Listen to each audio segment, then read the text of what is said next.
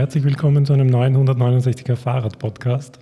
Mir sitzen heute gegenüber der Horst Watzel und der Wolfgang Gerlich. Ich freue mich sehr, dass wir heute zum Oberthema in Velo Veritas, so haben wir es zumindest aufgeschrieben. Ich habe schon aus dem Vorgespräch oder aus den ersten fünf Minuten vor dem Aufnahmedrücken gesehen, wir werden heute Kraut und Rüben besprechen, aber das äh, absolut im positiven Sinn. Ich freue mich sehr. Herzlich willkommen, danke fürs Mitmachen und ein Hallo. Hallo Martin. Hallo Martin. In Velo Veritas als Überthema, äh, Horst. Wie ist es entstanden? Ich nehme mal an, äh, ihr seid alle irgendwann einmal über die Eroica gestolpert und wollt jetzt dann die klassischen Rennräder ins Weinviertel buxieren. Wir alle lieben Kraut und Rüben. Das ist gut. Äh, also im, im, besten Sinne, nämlich, wir sind ja nicht nur sogenannte Retro, Retrofahrer, sondern wir fahren ja mit allem möglichen Gerät durch die Gegend. Aber 2010 äh, ist mir diese Eroica runtergekommen und gemeinsam mit vier Freunden äh, haben wir die, die Langdistanz bewältigt, kann man wohl sagen, weil das ist schon äh, eine richtige Herausforderung. Ich glaube 210 Kilometer. Es sind an die 210, ein bisschen weniger, aber was es wirklich ausmacht, sind die Strade Bianche, also diese Schotterstraßen in der Toskana und die Höhenmeter und teilweise wirklich heftige Höhenmeter. Das heißt, das ist äh, schon eine Herausforderung. Aber mittlerweile bin ich das dreimal gefahren und habe jedes Mal sehr gekämpft. Nach dem ersten Mal äh, ist mir einigermaßen gut gegangen, sodass ich äh, mir beim Rück, bei der Rückfahrt gedacht habe, sowas ähnliches sollte man oder könnte man auch hier in Österreich, in Wien Umgebung aufziehen und äh, eigentlich hat sich das Weinviertel angeboten. Und äh, ich bin, wir sind darauf gemeinsam, aber vielleicht erzählst du dann die Geschichte von 2011, Sestriere, äh, gemeinsam, das ist eh mittlerweile auch bekannt und dokumentiert, aber da ist dann eigentlich sozusagen der Startschuss gefallen für, für äh, In Velo Veritas. Also nur um zu illustrieren, was für eine Art von Radfahrer der Horst ist, was seine Passion und Leidenschaft und Irrationalität bezüglich dieses Gefährts betrifft. Mir wurde zugetragen eine Geschichte von einer Eroica-Fahrt, wo alle vorher vereinbart haben, sie fahren die mittellange Strecke. Und beim entscheidenden Wendepunkt sagt der Horst, Burschen, wir fahren die lange. Bog ab und ward nicht mehr gesehen. ähm, alle anderen waren vernünftig genug, ihm nicht zu folgen, was äh, zur Folge hatte, dass sie ähm, nach Einbruch der Dunkelheit äh, ihn im Ziel in Empfang nehmen konnten, in einem Zustand, den man sozusagen als völlig fertig, aber total glücklich bezeichnen kann.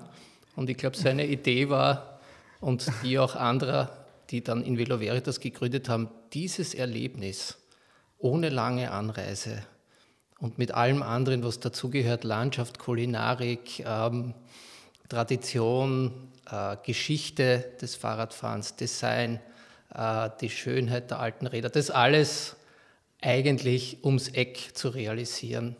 Und weil du Sestriere angesprochen hast, also einer dieser Aspekte ist schon ein, äh, ein Bezug nehmen auf die Pionierzeit des Radfahrens, auch die Pionierzeit des Rennradfahrens und des Radsports.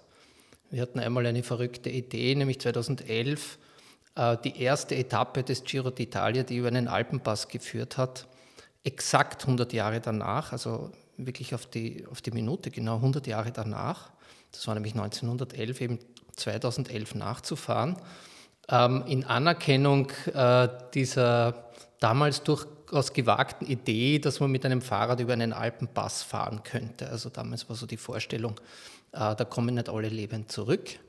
Ähm, und die Geschichte war doch sehr, sehr eindrücklich, weil ähm, durch jede, wir haben, wir haben dann über aufwendige Recherchen die Route erst einmal rausgefunden, sind das nachgefahren äh, und haben aber im Vorfeld auch ähm, Kontakt mit einigen äh, lokalen Akteuren der Szene aufgenommen und die haben das so verrückt gefunden, dass ein paar Österreicher eine Giro-Etappe nachfahren wollen. Ähm, dass sie äh, da dann äh, die Gemeinden aktiviert haben, an denen wir da entlang gefahren sind. Wir waren 15 Leute, also es war jetzt keine große Gruppe. Aber das hat unglaubliche Resonanz äh, ausgelöst und das war so ein Beweis, wie auch so eine Art von Radfahrt ähm, in, in, Beziehung treten kann mit den Menschen dort, mit den Orten, den Gemeinden. Und Velo Veritas ist ja ähnlich von der Idee her. Auf glaub, jeden Fall. Zum, zum Thema Sestriere, wenn man das googelt, glaube ich, äh, kommt man zu einer gut, gut Dokument, gut, guten Dokumentation. Es gibt einen Film und man findet ihn unter Sestriere 1911. Genau. Und, äh, und bei dieser Fahrt, bei dieser gemeinsamen Fahrt, ist eben der Michael Melauner und der Martin Friedl auch dabei gewesen. Also wir sind so quasi ein Trio, die die in Velo Veritas jetzt äh, schon zehn Jahre oder eigentlich sind es zwölf. Wir hatten so einen, einen Prolog und vorher eine Testfahrt, aber nur auf Einladung. Das heißt, bevor man sowas in Angriff nimmt, braucht es eben gutes Material und wir haben von Anfang an sehr, sehr großen Wert gelegt auf, auf gute Fotos, auf äh, gutes äh, äh, laufendes Bild. Und äh, ja, also die, die Kollegen sozusagen waren da mit dabei bei Sestriere und da ist eigentlich sozusagen, da habe ich versucht, eben das Feuer zu entfachen. Und es ist offenbar angekommen bei den beiden und wir sind eigentlich ein sehr gut eingespieltes Team mittlerweile. Jeder hat seine Aufgaben und nimmt diese auch wahr und es funktioniert eigentlich bislang wirklich super gut und ich bin echt erfreut und dankbar, dass wir das irgendwie jetzt heuer zum zehnten Mal öffentlich oder offiziell ausschreiben dürfen. Bevor wir zur Invelo Veritas direkt kommen, wie, wie seht ihr die Entwicklung jetzt, die zum Beispiel auch die Heroica äh, derzeit vollzieht? Man kann es ja durchaus auch ein bisschen vielleicht kritisch sehen, dass man sagt, äh, die Heroica ist ja mittlerweile irgendwie quasi ein Franchise-Unternehmen mit, mit weltweiten Abliegern.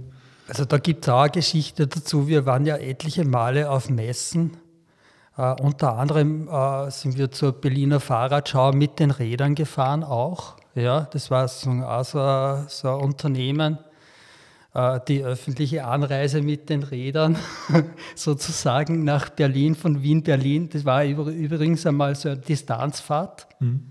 Das, also 1896, glaube ich, der Josef Fischer aus München in, ich weiß nicht, ich glaube, 28 Stunden oder irgendwie bin. Ist das der, der die erste Ausgabe von Roubaix gewonnen ja. hat? Ja, genau, der, der, der, der ist da auch raufgefahren durch Donner und Blitz und so weiter. Also gibt es auch nette Geschichten mhm. dazu. Auf jeden Fall ein sehr starker Radfahrer damals und wir haben versucht, genau die gleiche Strecke äh, nachzufahren, ansatzweise. Äh, haben natürlich länger gebraucht, haben auch ein paar Stunden geschlafen dazwischen. Aber wir sind in Berlin, Berlin angekommen und bei dieser Fahrradschau, um die Frage zu beantworten, äh, kommt jetzt ein, ein, Vertreter dieser großen Firma auf uns zu, der hat natürlich mitbekommen, dass wir das in Österreich da jetzt gestartet haben und hat uns ein, ein unverfroren ein Angebot gemacht. Ja, wirklich? Ja, er wollte uns kaufen, sozusagen okay. einkaufen. Also Zentraleuropa, mittlerweile gibt es ja viele Eroikas in Deutschland, in Südtirol, Kalifornien, Kalifornien Südafrika, Spanien oder wo auch immer. Ja. Und wir haben uns natürlich standhaft geweigert und sagen, na, okay, wir machen unser Ding, wir entwickeln unsere eigene Identität, wir möchten das nicht. Und daraufhin war irgendwie eh Funkstille und es hat sich niemand mehr irgendwann gerührt. Die haben schon gemerkt, okay. Ha? Majestätsbeleidigung. Ja, wie auch immer. Es, ist, es hat uns einfach nicht interessiert. Ich glaube, da gibt es sowas wie ein ganz starkes Immunsystem bei den solche kommerziellen Ideen. Weil in Velo Veritas, das ist irgendwie, das, das, das, das lebt von der Seele der Idee, die sich bis heute durchgezogen hat. Also aus meiner Sicht, ich, ich darf dort immer die große Labe betreuen. Das heißt, bei mir kommen alle, die da teilnehmen, äh, mindestens einmal vorbei, teilweise mehrfach vorbei und sie kriegen dann einen Stempel in dieses wundervoll, liebevoll gestaltete Stempelbüchlein, ähm, das genauso äh, sozusagen von der Technologie angelegt ist, wie auch äh, bei sportlichen Radfahrten vor 100 Jahren, die ähm, die Sicherstellung der, der Passierung der Etappenziele festgehalten wurde, nämlich per Stempel. Und in, in meiner Wahrnehmung, ich mache das wahnsinnig gern, weil in meiner Wahrnehmung ist das sowas wie eine riesige soziale Skulptur. Die, die, die, bunteste, freundlichste, fröhlichste soziale Skulptur, die ich kenne, die sich da über eine Landschaft ausbreitet, ja, wie, ein, wie ein Organismus, ja, ein, ähm, ein bunter. Und ich, ich kenne wirklich inzwischen viele Leute, die, die da mithelfen dabei sind, wo sie überhaupt nichts mit Rädern am Hut haben. Und das drückt eigentlich das Zentrale aus. Es ist die, die, die Leute, die Stimmung in Verbindung mit dieser Landschaft, mit den Orten, auch mit der Geschichte, sowohl des Objekts Fahrrad als auch der, der Landschaft und, und der Gegend dort. Und das macht es irgendwie aus und das lässt sich einfach nicht kommerzialisieren. Neben diesen, diesen drei ähm, im, im, besten Sinn des Wortes ein bisschen störrischen Kerlen, die das begründet haben und die sich da nichts reinreden lassen wollen und werden. Und, und alles andere wäre gar nicht denkbar. Ja, es wäre was anderes, es wäre nicht dasselbe. Und das hebt es auch ab von, von so gut wie allen Dingen, die ich persönlich und ein bisschen was habe ich schon erlebt in dem Bereich kennenlernen durfte. Also es hat schon eine, eine ganz, ganz spezielle Qualität als ähm, ja, Veranstaltung ist so ein technisches Wort, ja, als Ereignis. Er Erlebnis. Erlebnis. also ich möchte vielleicht nur ergänzen, ich komme nicht so aus heiterem Himmel dazu, dass ich sowas mache. Also ich habe über die Jahre und ich fahre mittlerweile schon 45 Jahre mit dem Fahrrad durch die Gegend und habe an diversesten Marathons und so weiter teilgenommen. Und, äh, und das ist halt irgendwie so für mich, für mich äh, dieser Gedanke, irgendwas zurückzugeben, durch diese Veranstaltung auch.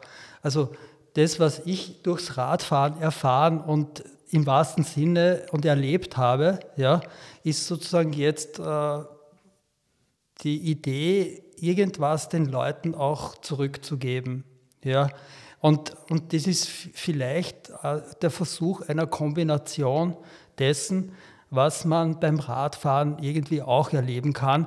Nur fahren wir halt jetzt und irgendein Alleinstellungsmerkmal braucht ja, auf diesen alten Rädern. Und das ist sozusagen das, was ich auch auf, äh, von der Eroica mitgenommen habe ich war schon irrsinnig äh, beeindruckt, wie ich das erste Mal dort war. Da war es natürlich noch kleiner. Mittlerweile sind dort, was weiß ich, 6.000, 7.000, 8.000 Leute. Mhm. Und das ist ein, ein Jahrmarkt sondergleichen. Da kommen irgendwelche Leute, die Würste, Suppen, alles mögliche Toskanische dort anbieten. Also typisch italienisch, aber charmant. Ja. Aber man findet im Umkreis von 50 Kilometern keine Unterkunft.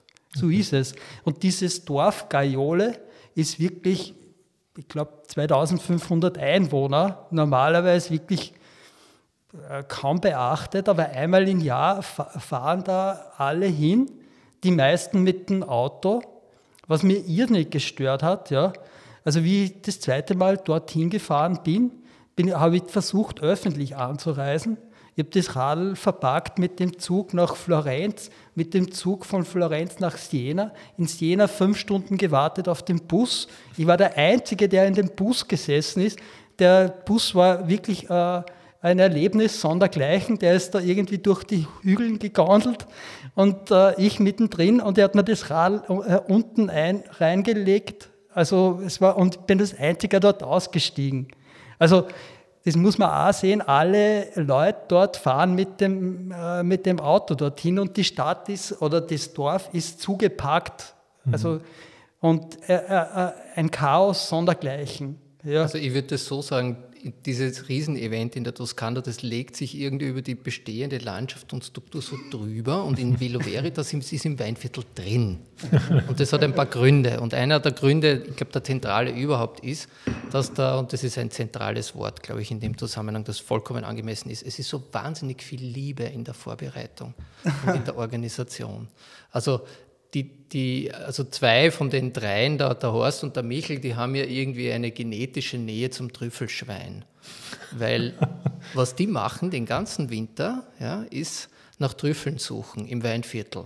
Für sie sind die Trüffeln aber nicht irgendwelche duftenden Knollen, sondern es, es sind irgendwelche Clanwegerl, die man gerade noch mit einem Rennrad alter Bau, alten Baujahrs gut befahren kann, die aber möglichst wenig kennen und die möglichst interessante Fahrerlebnisse bieten. Das kann jetzt heißen Ausblicke, das kann aber auch heißen äh, Herausforderungen für die Geschicklichkeit. Die Und den ganzen Winter tun die nichts anderes, also jedes Wochenende fast, fahren die gemeinsam bei Wind, äh, Schnee und auch manchmal Eis äh, durchs Weinviertel und sagen, da könnte man noch abbiegen und das steht, vielleicht ist da dahinter was und wie bauen wir das ein und wie kann man das kombinieren. Ähm, und es geht ihnen dabei natürlich auch um interessante Orte, Plätze, Dörfer, Stellen, die mit Geschichten verbunden sind äh, dieser Landschaft.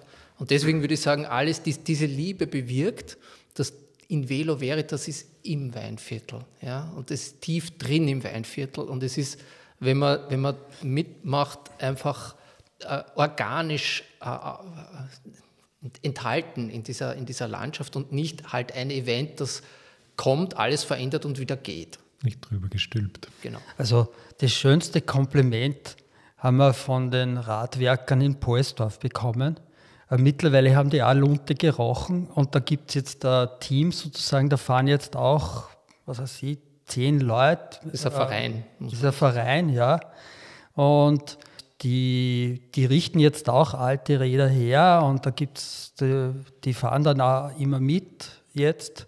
Und selbst die sagen dann, wenn sie ankommen, äh, und das ist wirklich das schönste Kompliment, ich habe die Strecke so noch nie gekannt. Ich habe die Wege nicht gekannt. Also insofern ist es schon für uns mehr als jetzt nur Strecken sondieren oder so. Und das ist ja ein Charakteristikum von Invelo Veritas, dass wir jedes Jahr, am Anfang sind wir irgendwie argwöhnisch äh, beäugt worden, die erfinden da je, jedes Jahr eine neue Strecke. Mittlerweile sind wir im zehnten Jahr und es hat zehn Jahre lang immer, immer andere Strecken gegeben. Klarerweise wiederholen sich einzelne Passagen. Das Weinviertel ist jetzt nicht äh, Russland, aber, aber, aber es ist so, dass uns das wirklich Spaß macht jetzt, jetzt immer wieder Neuland zu erkunden und neue Wege zu finden. Äh, wie gesagt, heuer heuer haben wir eine Passage drinnen, die wir so noch nie gefahren sind. Da geht es zehn Kilometer durch einen Wald auf, auf uh, Forstwegen. Es ist ja ein offizieller Radlweg, aber dort fährt normalerweise niemand. Es gibt ja. noch ein offensichtliches indirektes Kompliment. Am Anfang habt ihr eher Gemeinden überreden müssen, dass sie Start- und Zielort von Invelo Veritas sind. Und irgendwann hat sich das umgekehrt mit, hey, wir wollen auch. Und wann kommt es zu uns? Und wann starten wir mal da? Ah ja, na, mittlerweile haben wir ein bisschen ein Problem, weil äh, sozusagen es gibt nicht so viele größere Gemeinden, die, die da irgendwie mitspielen können. Aber es gibt schon noch ein paar, wo wir, wo wir starten und, und landen können. Und das wird, das wird wir werden das irgendwie eh ja, und euch ist weiterverfolgen. ganz wichtig, dass das immer Gemeinden sind, die man öffentlich halbwegs gut erreichen kann, wo es Quartiere gibt, wo es, also ja. auch in der Hinsicht logistisch einfach eine Logik hat, dass man so einen Ausgangs- und Endpunkt und einen schönen Ort gibt. Meistens sind es ja ganz wunderschöne Ambientes, wo man wegfährt und ankommt, Schlösser, Burgen, Stadtplätze mit historischem äh, Flair. Also das ist nicht irgendwo, wie, wie wir es halt auch kennen von irgendwelchen Radmarathon-Veranstaltungen, der Parkplatz XY an der Peripherie von Z. und mit, mit, mit vielen schwarzen Müllsackeln und einem Haufen knapp vor dem Ablaufdatum ähm, befindlicher Müsli-Riegel.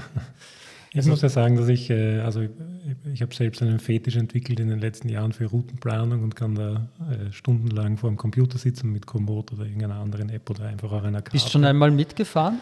Natürlich. Bei uns? 2014 oder 15, Retz. Okay, in Retz, aha. Äh, sehr schöne Runde damals äh, über Znaim. Ah, okay. Und äh, bei Hardeck einen sehr genau. fiesen Anstieg hinauf, den ich mit äh, meiner damaligen Übersetzung 42,22 als ersten Gang. Oben. 13 Prozent, glaube ich. Ja, ja, na, der äh, kann schon dann äh, hat mein Rad aus Protest beschlossen, dass eine Speiche ruhig brechen kann. Insofern bin ich dann eher im Notmodus nach Hause gekommen, aber dann war noch die, die, äh, der fiese Anstieg zur Windmühle. Genau. Wo ich noch erinnern kann, dass der Michel lächelnd oben gestanden ist mit der Stempelkarte, weil ungefähr eine, einen Kilometer vor dem Ziel die letzte Kontrolle war.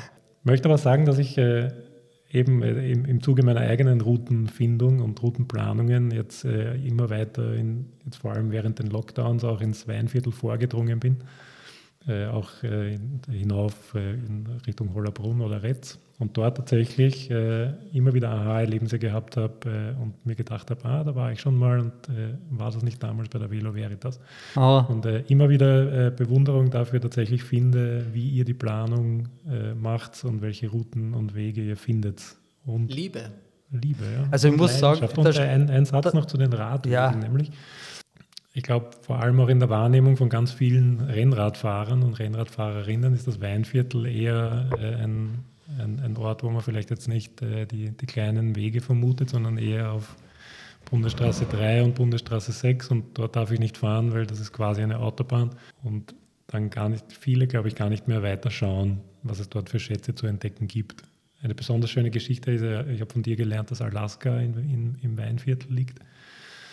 Äh, solche Dinge, das sind einfach offizielle Radrouten, die kilometerlang zwischen Windrädern, äh, kleinen Waldstücken und Feldern durchführen. Vielleicht sagen wir, wo, wo Alaska liegt? Bitte.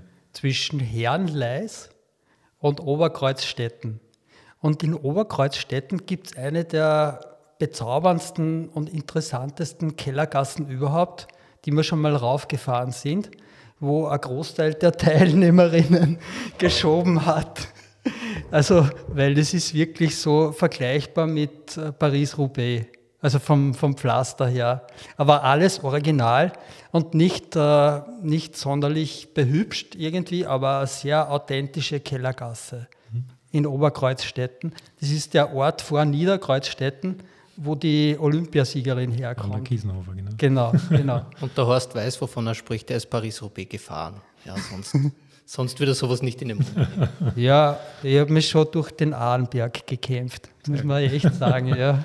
Wer das einmal gesehen hat, der, der weiß, was tatsächlich genau. Kopfsteinpflaster ist. Also das ist vergleichbar, aber nicht so hart wie der Ahrenberg. Ja. Also man kann schon drauf, man kann schon rauffahren. Ja. Aber was ich noch sagen, ergänzen wollte, weil du den Westen angesprochen hast, vom Weinviertel. Also äh, eigentlich die Strecke, muss ich sagen, die wirklich sehr, sehr eindrucksvoll und eigentlich unter Denkmalschutz gestellt gehört, äh, ist, die, ist die Schotterstraße am Mannhardsberg. Ich weiß nicht, ob du die kennst. Nein, kann ich noch nicht. Äh, zwischen, schon, schon notiert. Ja, genau. die Grenze zwischen Waldviertel und Weinviertel. Äh, das ist eine unbefestigte Straße sind wir schon zweimal gefahren. Äh, und man kommt nach Eckenburg. Mhm. Äh, man fährt rein da irgendwie bei, wo ist diese Amethystwelt? Maisau, genau, Maisau, genau. Genau dort. Und da den, die, durch den Wald ist eine wirklich sehr, sehr schöne Schotterstraße. Wir haben Strade Bianca im Weinviertel. Es gibt Einige. Äh, ich habe hab letztes Wochenende oder gerade das vergangene Wochenende versucht, eine Frühjahrsklassiker-Ausfahrt zu machen. Und mein Sukkus aus dem Ganzen äh, war, dass äh, sämtliche Frühjahrsklassiker, egal ob das jetzt die flachen Pavés von Roubaix sind oder steile, grausliche Pavés wie äh, bei der Flandern-Rundfahrt, oder aber auch einfach natürlich äh, kurze Stiche überall vor der Haustür liegen. Sowohl vor der Wiener Haustür, man muss nur ein bisschen die Augen aufmachen und ein bisschen schauen. Man kann sich wunderbare Frühjahrsklassiker und Früh äh, Pavé-Sektionen und Strade Bianche raussuchen, direkt vor der Haustür. Also es, es reicht schon Richtung Biesamberg zu fahren. Richtig. Und man hat einen Hagenbrunn. Strauß Hagenbrunn. Möglichkeiten, genau. Großartig. Ja. Also sehr viel zu entdecken hier. Also genau. Von, von daher, für, für mich war es eine der größten Lektionen, dass das Weinviertel so viel zu bieten hat, weil ich es vorher einfach auch nicht gekannt habe. Wir haben ja jetzt äh, letztes Wochenende beim Bike Festival in Wien die Strecken vorgestellt. Und, äh, und wer jemals schon einmal äh, die Pfösinger Mauer, mhm. sage ich jetzt einmal, gefahren ist, der weiß, was das auch heißen kann, im Weinviertel Rad zu fahren. Also ja, Bastogne, Roubaix und der Koppenberg sind alles Vororte von Wien. Absolut. so in die Richtung.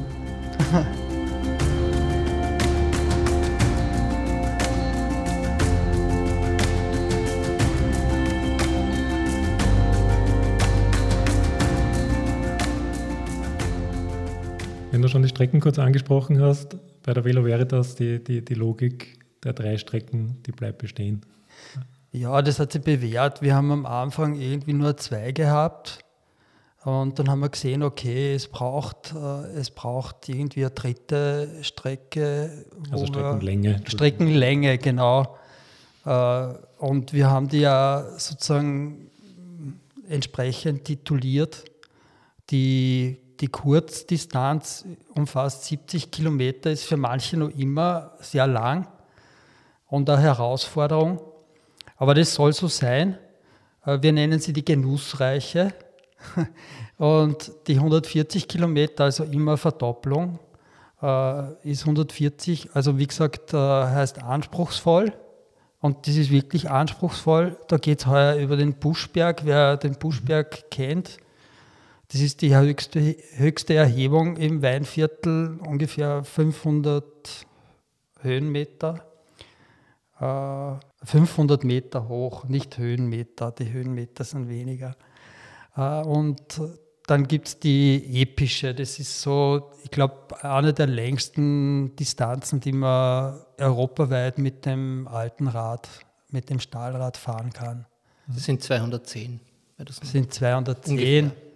Und wer immer die fahrt, und das sind circa 100 epische immer am Start, circa 100.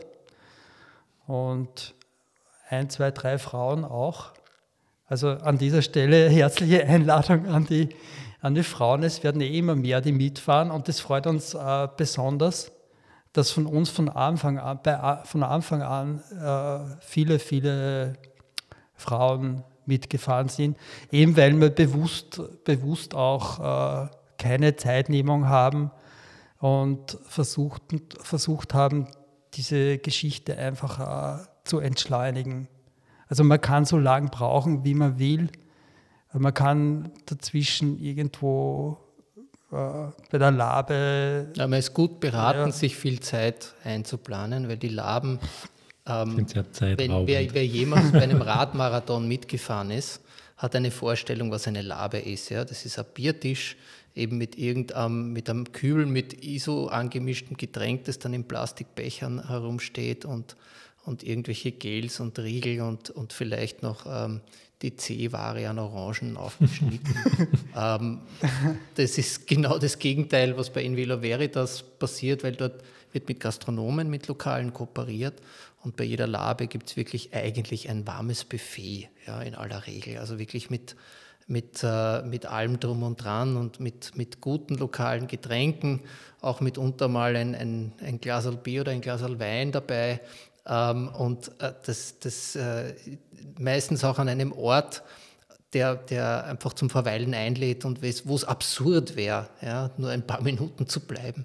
Also es muss und soll einfach so sein, dass man an diesen Laben äh, Weinviertler Kulinarik genießt und auch die Gesellschaft. Ja, also das also, sind die schönsten Szenen, die sie dort abspielen, wenn die Leute dort einander kennenlernen, ins Gespräch kommen bei Essen und Trinken. Also in dem Sinn kann ich das bestätigen, wo der Wolfgang sagt, das ist eine soziale Skulptur. Also gerade bei den Laben, glaube ich, ist es, äh, ist es so, dass die Leute miteinander ins Gespräch kommen, sich austauschen, äh, die Räder begutachten auch, ja, und sagen, und, und, über das Essen oder was auch immer, über das schöne Wetter und die Strecke oder was auch immer plaudern. Ich möchte aber schon dazu sagen, dass wir an sich die in Velo Veritas oder die Veranstaltung schon als äh, Breitensport-Event betrachten. Es ist nicht so, dass man sagt, okay, ich fahre da jetzt einfach mit. Es braucht schon ein bisschen Vorbereitung dafür. Wenn man, wenn man das irgendwie unangestrengt selbst die Genussreiche mitfahren will. Mhm. Es ist nicht so, dass man sagt, okay, jetzt borge ich mir ein Radl aus und ich, ich fahre da jetzt mit. So ist es nicht. Na. Also man braucht schon ein bisschen Erfahrung auch mit dem Gerät und mit der Schaltung, ja, weil es doch eine andere Geschichte ist, jetzt unten zu schalten, als wie nur der Schaltbremshebel, zack, zack. Klick, klack. sprechen, wir, sprechen wir da vielleicht ganz, wir setzen den ganzen Emotionen und Gefühlen einen, kleinen, einen, einen, kühlen Kontrapunkt, reden kurz über die Technik. das Reglement sieht vor, dass quasi klassische Rennräder zum Einsatz kommen. Ich glaube, äh, soweit ich mich erinnern kann, die, die, Vorgabe ist auf jeden Fall mal Rahmenschaltung, sprich keine äh, Bremsschalthebel. Ich glaube, Klickpedale sind wenn, verpönt. Wenn, nicht verboten, aber zumindest verpönt. Na, gibt's, gibt's verboten, sonst, es wird, oder, oder wie, wie es wird sozusagen das? kontrolliert. 1986, 87 ist die Schaltung raufgewandert. Also da gibt es die ersten Schaltbremskombinationen. Äh, und wir, es ist so, wir haben so das Regulativ auch übernommen von der Aeroica, sind aber nicht so strikt wie dort. Äh, also, und es gibt so irgendwie Ausnahmefälle, wo, wo es schon Klickpedale gegeben hat. Also die erste Generation, ich glaube, Wolfgang, du hast sowas sogar. Ja. Ich hatte sowas. Ich war natürlich First Mover, ich hatte es 87. Look, Look oder Time? Look, Look. Look. Sau schwer, also zwei so Riesenklumpen an der Kurbel. Aber es war irgendwie cool damals. Und ja, natürlich ja. muss man ehrlicherweise sagen, auch ein Sicherheitsgewinn. Aber ich glaube, das Schöne ist, äh, in Velo Veritas ist da äh, schon, ähm, hat, hat sozusagen eine, ein, ein Bewusstsein, was diese Idee betrifft ähm, aber ist nicht dogmatisch ja, im engeren Sinn. Also ähm, wenn der Spirit overall passt, ja, in jemand da mitfahren will, dann äh, kann ich mich zumindest nicht erinnern, dass es zu irgendwelchen Konflikten gekommen wäre wegen, der, wegen, der, wegen des Regulativs.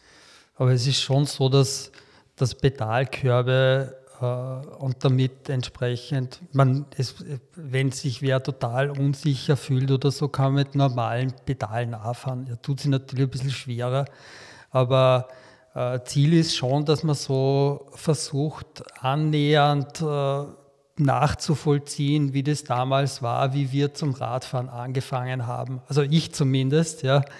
Und, und es ist schon ein bisschen eine Zeitreise auch, ja, ohne das jetzt zu zu äh, also verklären und verklären, ohne wollen wir es nicht. verklären, genau. Ja, also es, ist, es, es hat natürlich ähm, eine Qualität, wenn man da irgendwie ein Stück weit konsequent ist in diesen, in diesen Dingen. Aber auf der anderen Seite, jeder, der, der, der da äh, einigermaßen willens ist, äh, sich in diese soziale Skulptur einzufinden, er oder sie wird freudig aufgenommen. Ja, also, also es findet sich immer eine Lösung. Es geht nicht darum, äh, technische Vorgaben irgendwie zu exekutieren, sondern es, es, soll unterstützen dabei quasi das Gar nicht, zu gar erleben. nicht. Also das ist überhaupt nicht die Intention. Es geht darum, die Leute aufs Rad zu bringen, aufs Rennrad zu bringen. Und für viele ist es ja ein, äh, ein erster Versuch. Ja. Insofern glaube ich, ist es, ist es uns mittlerweile bei einigen gelungen.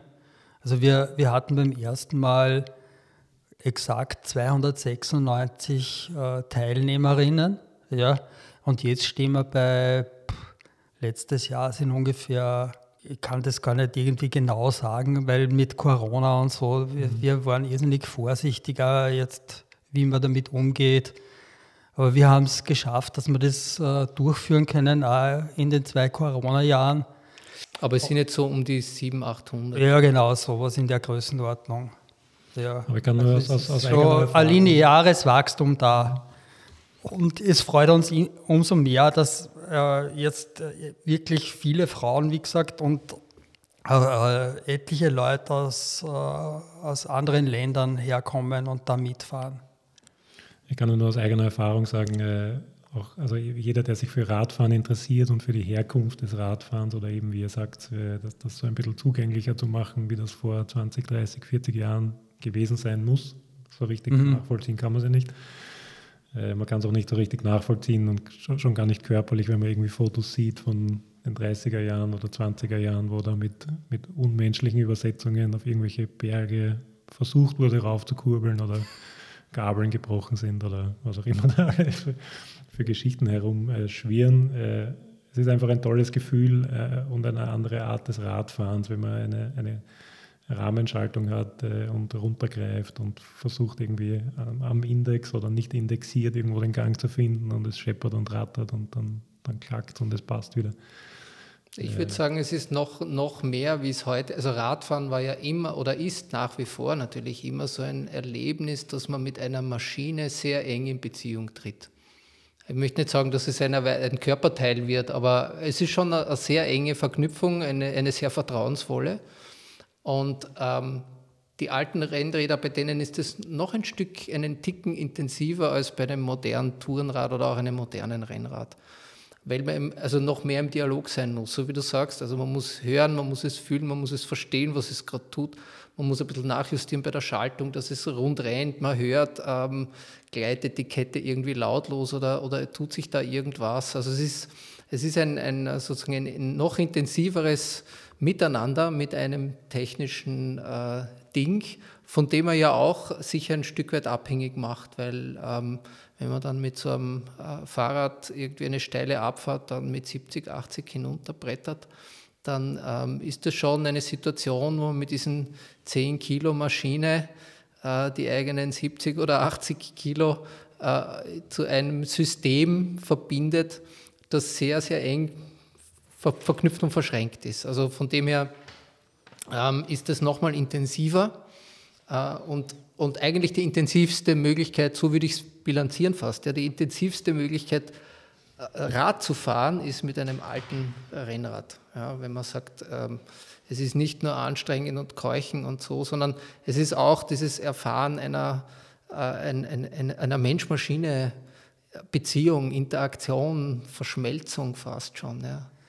Und was dazu kommt, äh, in Velo Veritas ist wie gesagt, so ein Treffpunkt der Leute, die jetzt genau mit dieser Maschine oder mit diesen Maschinen sehr eng zusammengewachsen sind. Und das ist die Gelegenheit, sich über diese Maschinen auch auszutauschen.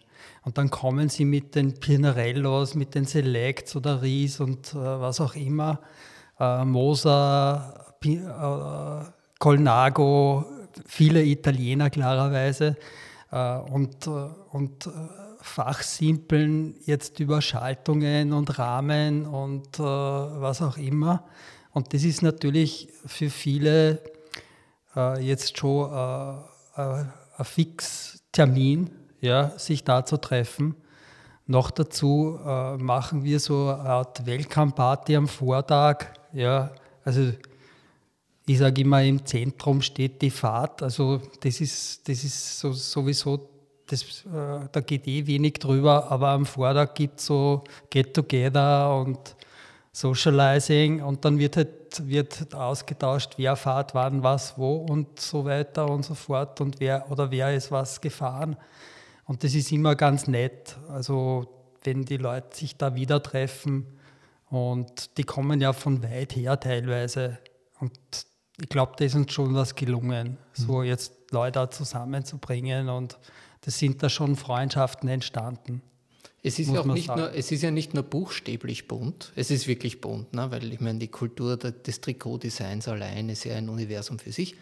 Ähm, aber es ist, und es ist nicht nur bunt, weil es wirklich Menschen aus sehr vielen Ländern sind. Also für die Größe der Gruppe ist das schon sehr divers sondern es ist auch deswegen bunt, weil wenn man jetzt dazuhören würde und, und, und gar keine Vorstellung hat und das noch nie gesehen hat, hätte man sich denken, na, das sind lauter so 50- bis 70-jährige ältere Herren, die ihre alten äh, Radeln, die sie immer schon gehabt haben, äh, wieder gerne ausführen. Das stimmt schon, das ist eine der Gruppen, aber es ist nur eine und es ist gar nicht die größte.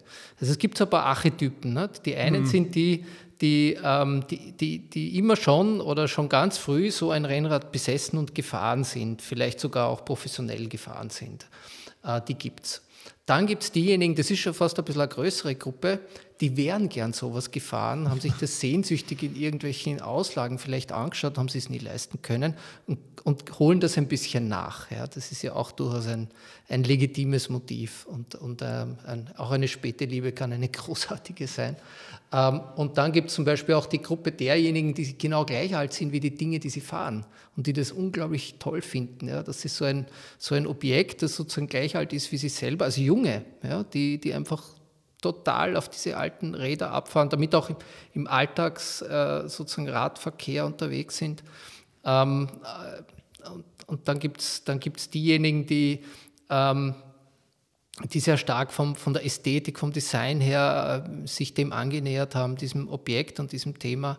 Also es gibt so unterschiedliche archetypische Zugänge zu dem Thema und Motive da irgendwie dabei zu sein, dass es auch insofern bunt ist mhm. und insofern spannend ist, wenn man dann diesen Menschen begegnet, weil die sind nicht alle so wie man selber. Ja, das das wäre auch ganz nett, aber das wird sich abnützen nach zehn Jahren.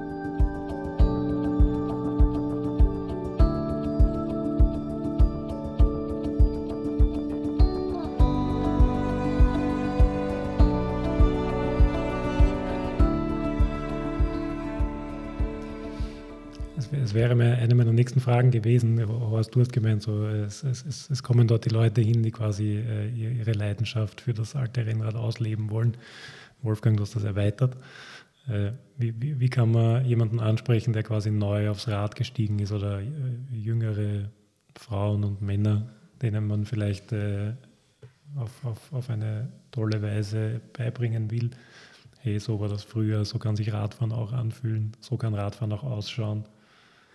Naja, mittlerweile gibt es ja so etliche Anlaufstellen österreichweit. Äh, ich sage nur, es haben jetzt zwei jüngere Typen ein Radgeschäft in Wien aufgemacht, das sich Veloversum nennt. Und die kaufen äh, über, von überall irgendwie die tollsten Räder zusammen, äh, bauen sie wirklich äh, fachmännisch und mit Originalteilen, so wie das Rad damals gefahren ist, wieder auf ja, und, und verkaufen sie. Es gibt in Deutschland eine Szene, also äh, ich war mal bei Steel Vintage Bikes in Berlin und da hängen, ich lüge nicht, mindestens 300 Räder wirklich da, an, an der Wand, also die, die hergerichtet werden, äh, in Schuss gebracht werden. Und so etwas Ähnliches gibt es jetzt auch in Wien. Da hängen die, die Räder an der Decke. Ja, bei, beim Veloversum, deswegen Veloversum. Und, äh, und es ist so, dass das viele, äh, für viele, glaube ich, schon eine magische Anziehungskraft hat. Also wir, wir reden ja immer überall analog, analog und viele junge Leute sehnen sich nach analog, glaube ich, nach wie vor. Also das Revival der Platten, also der der schwarzen Scheiben sozusagen äh, oder, oder, Kamera, Fotografie, Analogfotografie und es ist vergleichbar. Irgendwo sage ich auch immer jetzt äh, zu er, erahnen, sozusagen, wie, hat, wie, wie fühlt sich das an oder wie sind die Leute da früher gefahren. Und, äh, und insofern, glaube ich, übt es schon eine, eine Faszination auch für junge Leute auf und aus. Und das ist auch unsere Erfahrung, jetzt, dass, dass wir uns echt freuen, dass da viele Leute sich einmal versuchen, diese Strecke zu fahren und wer es einmal gefahren ist, der kommt wieder. Das ist unsere Erfahrung.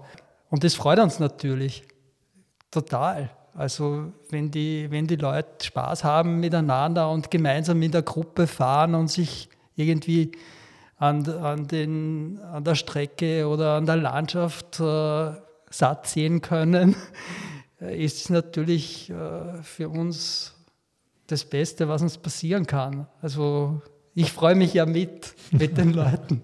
Das merkt man auch tatsächlich. Ja. ja. Auch bei jeder Veranstaltung. Es mag ein bisschen platt sein, aber der Begriff Erfahrung mhm. bringt es eigentlich sehr schön auf den Punkt. Also ich glaube, man darf es auch nicht zu sehr verkopfen. Irgendwann hat man, bevor ich das erste Mal in meinem Leben auf ein Zeitfahrrad aufgestiegen bin, hat mir der Besitzer dieses Zeitfahrrads einen guten Rat gegeben, du, es ist einfach ein Radl. Also, weil ich hatte Respekt davor, ob ich das jetzt irgendwie gut fahren kann, ob das schwierig ist und so. Und so muss man es auch wieder runterbrechen und sagen, es sind einfach Radeln, es sind besonders feine Radeln, weil sie besonders flott gehen, ja, aber es sind Radeln.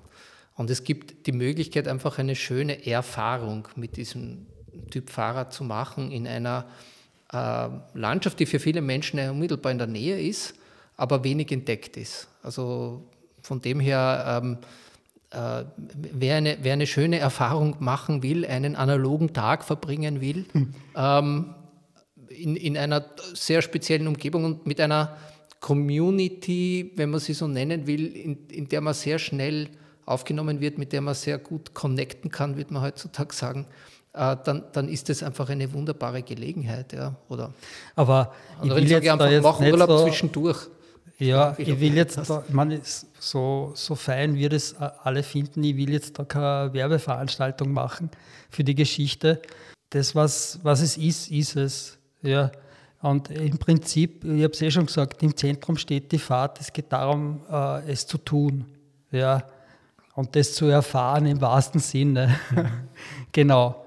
Und man kann, das eh, man kann sich das eh genauer anschauen auf unserer Website. Äh, da ist eh alles beschrieben, da gibt es ja die Fotos aus allen Jahren und so weiter und so fort.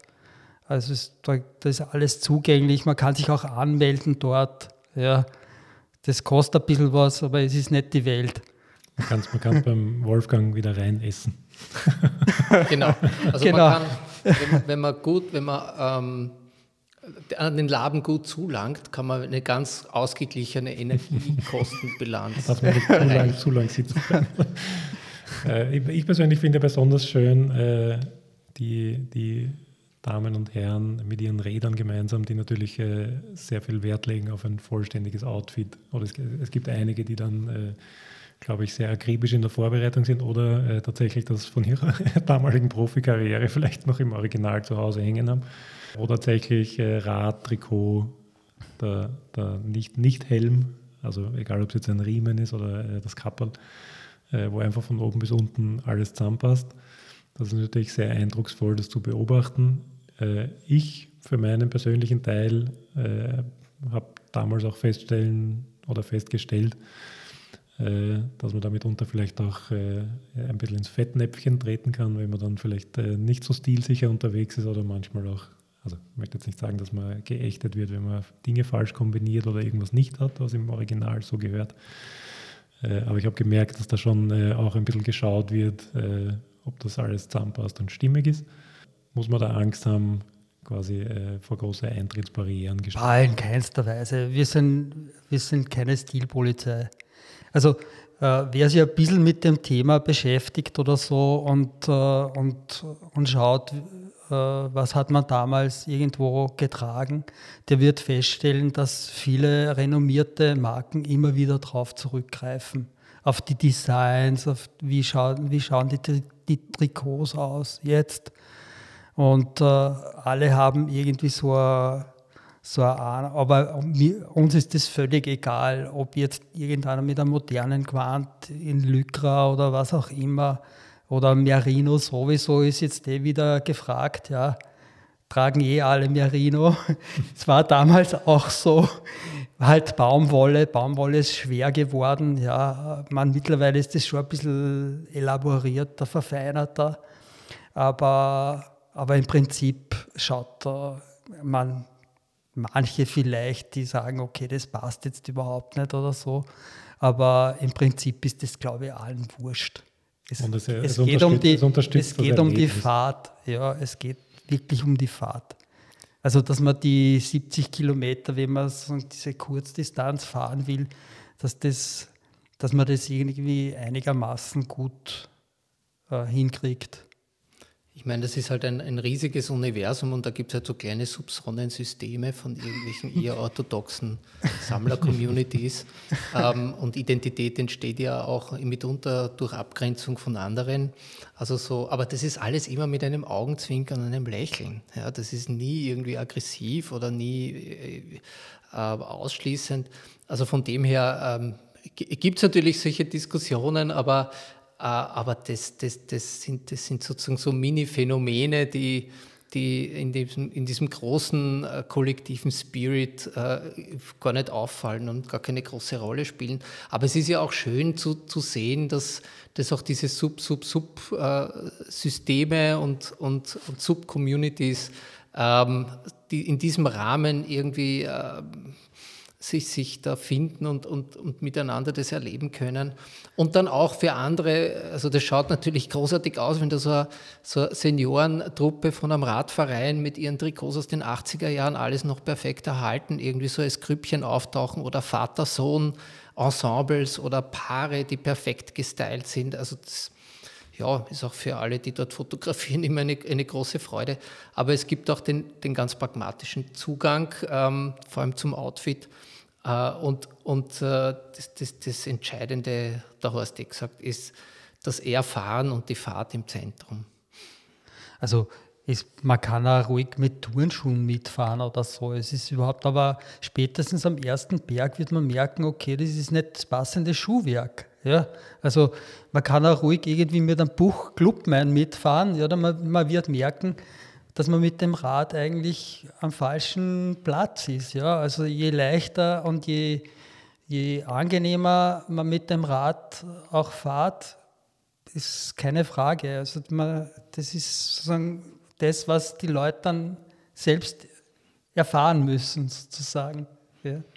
Eine, eine, eine Eintrittsbarriere oder Einstiegshürde ist vielleicht äh, das, das, passende Rad. Was würdest du jemandem empfehlen oder was würdet ihr jemandem empfehlen, der sagt, äh, ich würde da gerne mitmachen, habe aber kein Rad? Weil es gibt, wir haben eh auf unserer Website so eine Linkliste. Es gibt mittlerweile eh einige, die, einige Geschäfte, zumindest hier im Osten, die Räder wieder in Schuss bringen. Also alte Stahlräder Mittlerweile sind die, sind die sehr gefragt. Also man braucht nur auf Willhaben schauen, was da irgendwie abgerufen wird.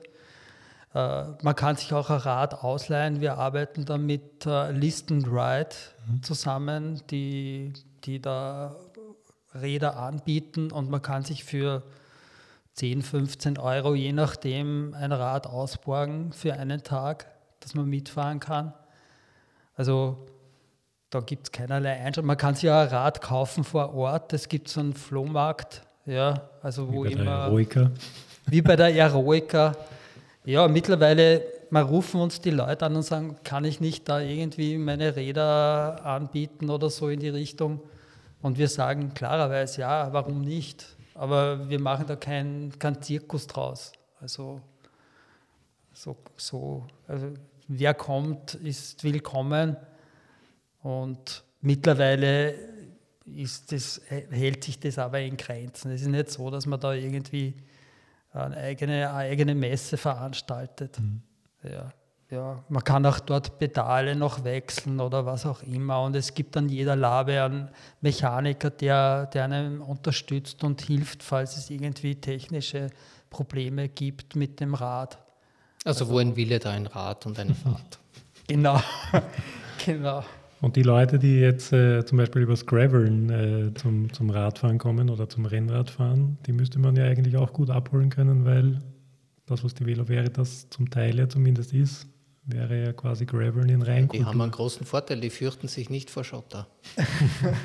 sie, sie, werden zwar merken, dass die, die Reifen sich ein bisschen anders verhalten, aber ähm, sie sind zumindest gewohnt, auf diesem Untergrund zu fahren und machen es offensichtlich auch gern. Mhm. Und von dem her ähm, ja, es ist äh, naheliegend, auch einmal mit einem anderen Untersatz das zu probieren. Also ich muss schon sagen, breitere Reifen schaden sicher nichts, äh, auch auf dem alten, wenn sie reinpassen. Also mindestens 25 oder 28 mit den, mit den schmalen 19er wird man sich ein bisschen schwer tun. Äh, und du wirst vielleicht lachen oder wir haben schon überlegt, ob man nicht irgendwie so eigene Gravel, äh, Aeroica macht es ja zum Beispiel, so Nuova Aeroica, die machen so eine Gravel-Veranstaltung. Und wir haben schon überlegt, auf den gleichen Runden so eine Art Gravel-Geschichte auch aufzuziehen, äh, weil wir selber mit den Gravel auch unterwegs sind. Also das kann schon was. Also es ist, macht echt Spaß. Und das, ja, Wein, das Weinviertel ja quasi prädestiniert ist. Ja, sowieso. Und, und mit, den, mit den Rädern, die ja, die, die sind einfach sozusagen schon ein bisschen äh, sagen, funktionaler als wie die alten, muss man auch sagen, mit der Schaltung komfortabler. Äh, aber ja, es ist, äh, das wäre dann eine eigene Geschichte wieder. Aber, aber also um das ein bisschen ins richtige Licht zu rücken, also bei Envelo Veritas ist auf den Routen jetzt maximal ein Fünftel nicht Asphalt. Ja, also in dieser Größenordnung ungefähr. Das heißt, man muss jetzt nicht das Gefühl haben, äh, ich bin da permanent auf Schotter unterwegs. Aber es ist umgekehrt auch immer so, dass einige Passagen dabei sind, die eben unbefestigt sind. weil das ist der Spirit, ähm, aber überwiegend ist man auf sehr gut befestigten Straßen unterwegs. Da Daher auch ein stimmiger Untergrund für, für das Rennrad. Da gehen ja die Meinungen immer auseinander und die Leute fragen, wie viel Schotter ist diesmal dabei? Und ich sage immer ungefähr ja, 10, 15, 20 Prozent, ja, also so in der Größenordnung. Und für die einen ist es zu viel, für die anderen zu wenig. Ja. Die, und da fahre ich jetzt nicht mit dem schönen Rad, weil das ist, äh, das ist gefährdet, da kriege ich irgendwie Kratzer oder mhm. Schläge rein. Also äh, die wollen nur aus, auf Asphalt fahren und, und wollen vielleicht nur 20 Kilometer fahren mit, mit dem Rad. Und das sind wir aber nicht. Ja. Also wenn schon, denn schon. Muss also man, ich, ich sehe schon, egal ob man über Strecke spricht, Räder spricht oder Menschen spricht, fügt sich alles sehr zu einem harmonischen Paket zusammen. Hoffentlich. In dem Sinn, äh, wo, wo werden wir dieses Jahr starten? Gibt es nach wie vor diese äh, Rollierung zwischen den drei Startorten? Mittlerweile sind es fünf Startorte. Fünf Startorte. Ja. Und heuer ist, gehen wir zurück an den Beginn nach Wolkersdorf, dort wo alles äh, seinen Anfang nahm. Und äh, wir haben versucht, auf der Langdistanz alle Start-Zielorte miteinander zu verknüpfen. Okay. Und es ergibt genau 210 Kilometer in etwa. Ja, vielleicht sind es ein bisschen mehr, aber es sind, es sind einige Höhenmeter auch dabei diesmal. Also das muss man schon sagen. Also es geht so eh über die Pfösinger Mauer, die besagte äh, dann Richtung Korneuburg, wo wir schon gestartet sind, dann Stockerau, Hollerbrunn, Retz, Poelsdorf und wieder zurück. Also sehr spannend, die zwei Zehner. Wie gesagt, es sind 100 Leute in etwa, die das fahren. Und die sind, die sind alle schon, die wissen, was sie tun. Ja. Die trainieren auch nicht nur mit den alten Rädern, sondern fahren ständig, so wie wir alle. Ja. Genau. Spricht auch nichts dagegen, das nachher als zwei- oder drei Tagestour zu machen, wenn man es ruhiger angehen will. Das kann man ruhig machen. Das, die Eroica kann man auch. Ich, habe gar nicht gewusst, das gibt es eigentlich 500 äh, Kilometer Eroica-Tour, okay. die man in fünf Tagen oder so fahren kann durch die Toskana. Okay. Also Spannend. Weinviertel-Tourismus wird vielleicht irgendwann einmal auch die Strecken ausschildern. Dann gibt es ein zusätzliches Schild im Schilderwald, im Weinviertel. es ist ja öfters schon verrückt. Man du wirst mir beipflichten, also öfters ist man echt verwirrt äh, mit der, mit der Markierung und Radweg sowieso, Rivana, Blaufränkisch und Zweifliegel und Portugieser und alles Mögliche kommt zusammen. Also so gesehen orientieren wir uns nicht nur an den Radwegen, sondern versuchen schon dann, wie gesagt, die Abkürzungen zu finden oder die Umwege, die die Ortskenntnis äh, äh, beträchtlich erweitern. Also Bewusstseinserweiterung werden wir auch noch ins Auf jeden Fall, auf jeden Fall. Ja. Also ganz, ganz Radfahren, legal. Radfahren ist ja so, ist ja schon was Philosophisches eigentlich. Ja. Also äh, ich habe immer sozusagen die Idee, äh, ich möchte meine Gedanken, die mir beim Radfahren kommen, irgendwo aufschreiben können. Ich weiß nicht, wie es dir geht, ja, aber äh, ich, habe noch keine Idee gehabt, äh, wie ich das irgendwie umsetzen kann. Äh, äh, vielleicht, dass man ein Aufnahmegerät mitnimmt und das direkt da, da reinspricht, sozusagen, was ihm, da, was ihm da in den Sinn kommt. Aber es kommen beim Radfahren schon die verrücktesten Gedanken, muss man ehrlich sagen. Ja. Aber und viele davon sollte man auch gar nicht aufschreiben. Ich wollte ich wollt gerade sagen, ich finde das Flüchtige und diese Qualität, dass man eben durch, diese, durch diesen Modus, in dem man ist, jedenfalls, also erstens ist es Digital Detox, wird man heutzutage sagen, und andererseits, man ist eben nicht versucht, äh, irgendwas festzuhalten, weil es gar nicht geht. Mhm. Also dieser, dieser, ähm, diese angenehme Möglichkeit, irgendwie den, den, äh, den Kopf auf Durchzug zu schalten. Ja, also durchzulüften, im wahrsten Sinne des Wortes, finde ich eigentlich wunderbar. Und, es ist ein schönes und die, Bild. Die wenigen, die wenigen wirklich wichtigen Gedanken, so wie man könnte Eroika im Weinviertel machen. Die bleiben da daneben im Kopf. und die wirken und die brauchst du nicht aufschreiben. Ja. Na und vor allem, also was das Weinviertel so charakteristisch macht, sind diese Kellergassen. Ja, also, und wir haben ja, wir haben ja jetzt ein Magazin, du hast das eh schon gesehen, rausgegeben, zweimal hintereinander schon. Also immer, immer jährlich äh, versuchen wir da irgendwie so rundherum ein Bild zu zeichnen, was, was, das, was diese Geschichte auch auszeichnet oder ausmacht. Und ich wollte nur sagen, man, ich, ich unterstreiche das klarerweise, diese flüchtigen Gedanken, die, die da plötzlich durch den Kopf gehen. Und ich bin gestern zum Beispiel im Weinviertel gefahren, ja, und momentan blüht ja alles irgendwie total schön. Also sei es jetzt die Marillen oder die Kirschen oder, die, oder was auch immer. Und äh, ich glaube, das ist allein vom Eindruck her so überwältigend teilweise, wo man sagt, okay, das, das ist einfach der Augenblick, der zählt, ja, wenn man da durchfahren kann und das so erlebt in der Bewegung. Ich bin da sehr, es war auch eine Lektion für mich beim Fotografieren, dass man manche Dinge einfach nicht fotografieren kann. Und die nächste Erkenntnis war dann, dass es teilweise gut ist, Dinge nicht fotografieren zu können, sondern sie ohne Kamera und ohne Filter einfach live erleben zu müssen.